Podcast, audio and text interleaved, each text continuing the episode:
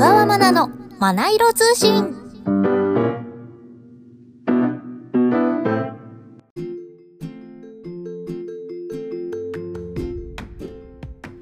おはようございます。小川まなです。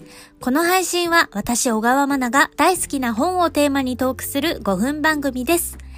さて、春休みシーズンということですが、皆さん花粉症大丈夫ですか？今年はなんか10年の中で最も花粉が飛んでいるということで、花粉症デビューをされる方も多いんじゃないかとニュースでやっていました。いや、怖いですね。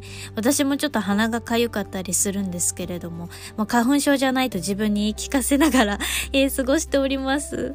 はい。ということで、あの、今回ね、春休みスペシャルと題しまして、今回と次回の2回の配信でですね、親子で読んでほしい絵本、児童書をご紹介していきたいなというふうに思います。それでは早速行ってみたいと思います。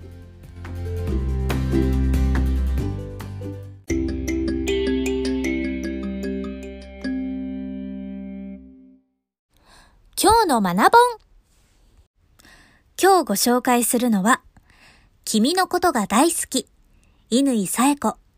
まずはあらすじをご紹介します。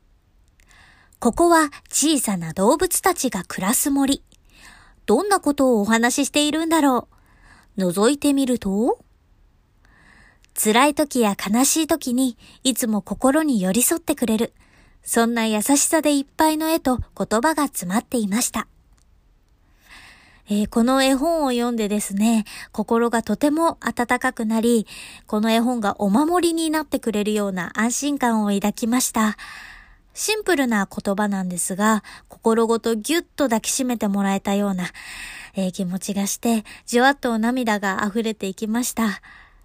悲しい時やうまくいかない時、そんな時もあるけど、悩むということは何かを努力しようとしているっていうことだったり、悲しむということは優しさを知っているという証だったり、気持ちをポジティブに変換してくれる言葉たちが詰まっていました。大丈夫だよとこの絵本はそっと包み込んでくれます。お子様にも、そして大人の方にもきっと響くんじゃないかなというふうに思います。優しくて温かい絵本です。イラストもとても温かくてですね、すごく可愛らしい絵になっていて、動物たちが優しくこう見守ってくれているような、そんな気持ちにさせてくれる絵です。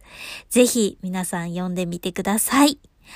今回は、乾さえ子さんの君のことが大好きをご紹介しました。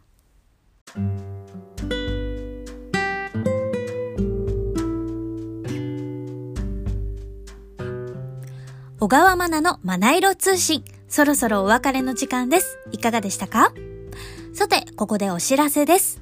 ゲームアプリ、えとはなにて、ヨーミやアリエというキャラクターの声を担当しました。詳しくは公式ツイッターをご覧ください。そして、小川まな SNS やっております。ツイッター、インスタグラム、アメブロ、そして YouTube もやっていますので、ぜひチェックしてみてください。さて、春休みスペシャルをお送りしましたが、来週もお子様にも、そして大人の方にも読んでほしい本をご紹介したいと思いますので、お楽しみに。また、木曜日にお会いしましょう。それでは、今日も良い一日を